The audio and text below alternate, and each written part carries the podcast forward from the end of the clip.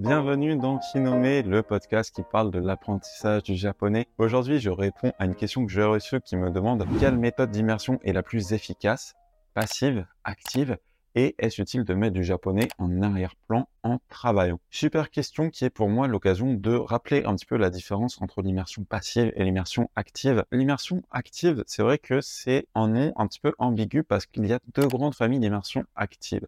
En vrai, quand on dit active, ça veut dire que c'est une immersion où vous y mettez toute votre concentration. C'est-à-dire que c'est pas une immersion que vous faites en parallèle d'autres activités, c'est une immersion où quand vous la faites, vous êtes dedans. C'est pour ça que ça s'appelle active. Maintenant, cette immersion active, elle est elle-même divisée en deux grandes familles.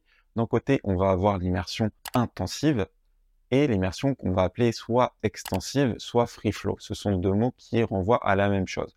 Free flow ou extensive, c'est quoi? Ça consiste à regarder beaucoup de japonais ou à lire beaucoup de japonais, écouter beaucoup de japonais, bref, s'exposer à beaucoup de japonais en faisant finalement assez peu de pauses, en faisant assez peu de recherches. Le but, c'est de vous laisser un petit peu brasser, de vous laisser, de laisser le rythme naturel du japonais, si vous voulez, euh, vous passer dans les oreilles et votre cerveau travailler un petit peu de manière automatique. La différence majeure entre les deux immersions intensives et l'immersion extensive, ça va être ça, ça va être l'intensité et euh, le degré de si vous voulez, que vous allez faire lorsque vous vous exposez à la langue. L'immersion intensive, c'est l'immersion généralement que les gens font par défaut. C'est-à-dire, ça va être regarder quelque chose et dès qu'il y a un mot qu'ils ne comprennent pas, ils vont mettre sur pause, faire une recherche. Ça, c'est euh, l'immersion intensive.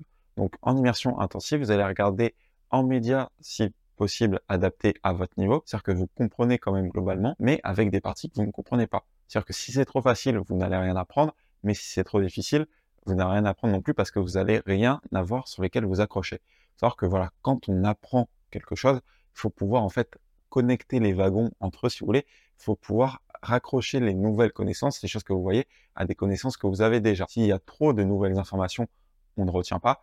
Si au contraire il y a zéro nouvelle information, on ne progresse pas réellement. Du coup, quand on fait cette immersion intensive, le but c'est d'avoir un média avec quelques mots qu'on ne connaît pas. Pour ceux qui aiment bien les chiffres, généralement, on recommande d'avoir un, média autour de 70%, 80% de compréhension. Ce sont que des chiffres, ça n'a rien de absolu. C'est une règle de base. C'est vrai que moi, j'ai suivi ce chiffre et que globalement, les médias que euh, je comprends à 70% à 80% sont très efficaces. Moi, c'est avec ça que j'ai appris le japonais. C'est en suivant cette règle que j'ai appris le japonais et ça a très bien marché pour moi. C'est pas une règle absolue mais euh, voilà, c'est une référence. L'immersion intensive en soi, c'est extrêmement, extrêmement efficace pour, notamment quand vous êtes débutant, euh, comprendre les règles de grammaire de manière très profonde et pour acquérir du nouveau vocabulaire. Pour acquérir du nouveau vocabulaire, c'est l'immersion la plus efficace. Parce que dès que vous ne connaissez pas votre vocabulaire, vous allez le rechercher, vous allez le voir dans le dictionnaire, vous allez voir sa définition et vous allez voir le contexte associé. Donc si par exemple, euh, quelqu'un vous montre une voiture et vous entendez Kolomada, vous dites, attends, Coloma, ça veut dire quoi? Vous faites une recherche, vous voyez voiture, vous dites, ah bah oui, il montre une voiture, il a dit Colomada, c'est une voiture, votre cerveau, il va faire des connexions, c'est assez facile. Vous allez pouvoir profiter également de ce moment pour ajouter des cartes à un créer des nouvelles cartes, vous allez pouvoir réviser par la suite. Donc l'immersion active, intensive, est extrêmement utile, notamment en début d'apprentissage. L'immersion free flow, elle, de son côté, elle est utile en début d'apprentissage pour avoir l'habitude d'avoir beaucoup de volume et pour avoir l'habitude d'entendre du japonais au rythme naturel. En fait, l'immersion extensive ou l'immersion free flow, elle va permettre à votre cerveau, de travailler un petit peu en arrière-plan, si vous voulez, et de comprendre le japonais beaucoup plus instinctivement. Pour être honnête, la meilleure chose à faire, le meilleur type d'immersion, c'est de mélanger les deux. Parce que, en fait, ce que vous allez voir en immersion intensive, eh ben, votre cerveau va pouvoir l'utiliser de manière presque inconsciente en immersion free flow. En gros, l'immersion intensive, ça vous permet de conditionner votre cerveau à acquérir le japonais en free flow. En immersion intensive, on apprend le japonais. En immersion free flow, on acquiert le japonais. Maintenant, si jamais on était dans un scénario où il ne fallait en choisir qu'une seule sur les deux, c'est assez dur à dire, mais euh, l'immersion intensive seule, selon moi, vous permettra jamais d'être bilingue en japonais. L'immersion intensive seule ne vous permettra jamais d'être euh, bilingue en japonais. Pourquoi? Parce que si vous faites de l'immersion intensive seule, il y a des chances que ça vous prenne des années et des années avant d'avoir le volume nécessaire. Et euh, quand on vous parlera, bah, vous ne comprendrez très certainement pas ce qu'on vous dit parce que vous n'aurez pas l'habitude de ne pas avoir de pause, de ne pas avoir les sous-titres sous les yeux, de ne pas avoir tout ce qui vous aide en immersion intensive. Donc, si vous devez en choisir une seule, je pense que l'immersion free flow serait à privilégier. Maintenant, on est dans un monde où on n'a pas ce choix à faire et la meilleure chose à faire, ça reste de faire les deux. Ça serait dommage de vous dire, OK, free flow est meilleur, du coup, je fais que des free flow. Non, non, non. Le meilleur, la meilleure chose à faire, c'est de faire une combinaison des deux. Le euh, ratio changera selon votre niveau, mais pour un débutant qui peut faire deux heures d'immersion, moi, ce que je recommande généralement, c'est de faire une demi-heure d'intensive et une heure et demie de free flow. Généralement, c'est quelque chose qui marche très très bien, qui donne de très très bons résultats. Maintenant, vous pouvez tester un petit peu et l'adapter évidemment à euh, vous personnellement. On a un, autre type d'immersion qui est carrément une autre famille d'immersion qui est l'immersion passive. Donc passive, contrairement à l'immersion active, en fait, c'est vraiment une immersion qui va être une immersion de fond. Donc, par exemple, si je reprends la question qu'on m'a posée, est-ce utile de mettre du japonais en arrière-plan en travaillant? Ça, c'est typiquement de l'immersion passive. Savoir que l'immersion passive est utile pour euh, notamment combler les temps morts.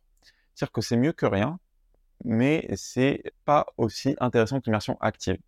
Ça, c'est quelque chose qui peut paraître assez euh, finalement logique. L'immersion active, vous concentrez votre énergie sur le fait de comprendre le message. L'immersion passive, vous le faites pas.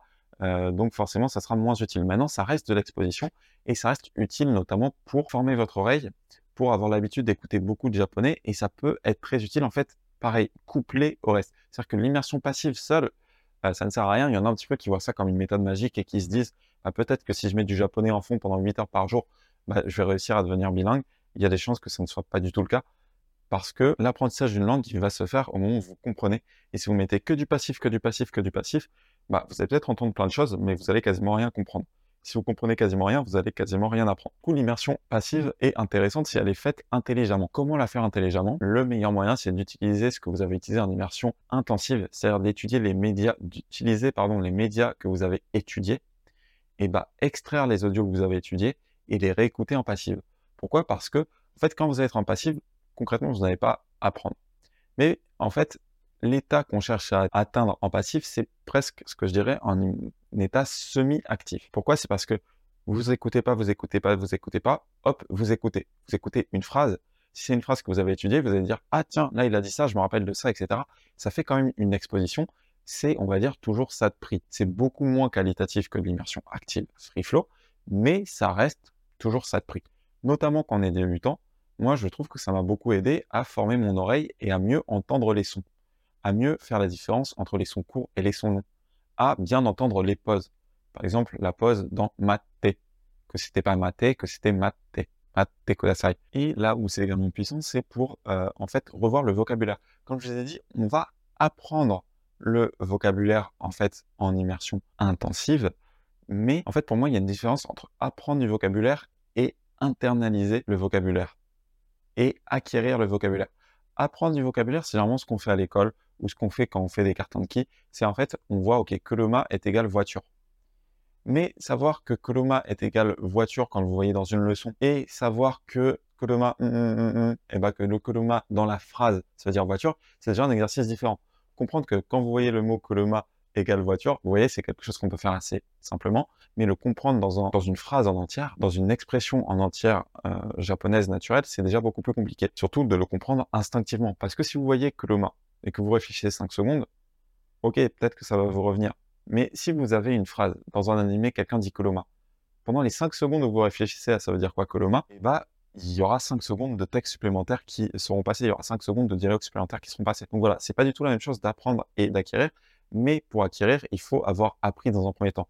Donc cette phase d'apprentissage, c'est très proche de ce qu'on appelle du priming ou du conditionnement. En fait, ça vous conditionne, ça vous dit attention, ce mot, Koloma, voiture, il existe fais attention, la prochaine fois que tu l'entends, essaye de comprendre ce que ça veut dire. Et ensuite, à force de le voir en free flow dans différents contextes, hum, coloma, hum, hum, coloma, eh bien, ça va venir naturellement, naturellement. Et l'immersion passive, ça vous permet de augmenter ce nombre de répétitions un petit peu naturelles comme ceci. Comme vous l'aurez révisé, votre oreille saura déjà que coloma, c'est un mot qui existe, et quand vous allez le réécouter en passif, ça va vous dire, ah oui, rappelle-toi, coloma, c'est un mot qui existe. Un exemple évidemment avec coloma, voilà, l'immersion passive vous permet de vous faire des rappels, si vous voulez, sur votre vocabulaire, de vous rappeler la prononciation et de vous rappeler que ce sont des mots importants. Et ensuite, quand vous allez coupler cette immersion passive derrière avec du nouveau free flow, avec du free flow un petit peu plus actif, ça sera très puissant pour internaliser les mots de vocabulaire.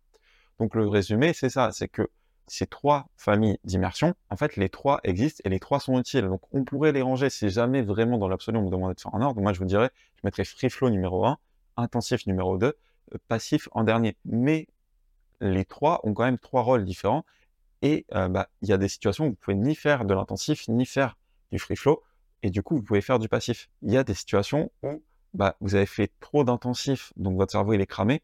Euh, vous pouvez pas forcément faire de passif parce que euh, bah, vous avez quand même du temps à investir activement. Vous pouvez faire du free flow. Il y a des temps où bah, vous avez fait beaucoup de free flow, mais vous dites non, il me manque un petit truc là, j'ai besoin de comprendre des choses. Donc il faut repasser sur l'intensif pour un petit peu euh, décrasser tout ça, prendre le temps d'analyser, prendre le temps euh, de faire des recherches sur la grammaire, prendre le temps de faire des recherches de vocabulaire, créer des cartons de pied, etc. Et le dernier truc que j'ai à vous dire là-dessus, c'est que plus vous allez progresser et plus votre immersion intensive et votre immersion extensive vont être liées. C'est-à-dire que moi, par exemple, à l'heure où je suis, je fais quasiment plus d'intensif. Pour être honnête, il faudrait que j'en fasse un petit peu plus pour vraiment monter au niveau supérieur. Mais j'ai un petit peu ce luxe d'être arrivé au niveau où, juste en immersion free flow, je peux apprendre beaucoup de choses. Pourquoi? Parce que juste, en fait, avec mon niveau actuellement, grosso modo, ce qui manque, c'est juste du vocabulaire. Du coup, du vocabulaire, même quand je suis en free flow, si je regarde un niveau en free flow et que d'un coup, il y a un mot que je connais pas, j'ai juste à faire une pause de deux secondes. Avec Yomi-chan, je passe la souris dessus, je vois le mot de vocabulaire, ça me prend vraiment 5 secondes.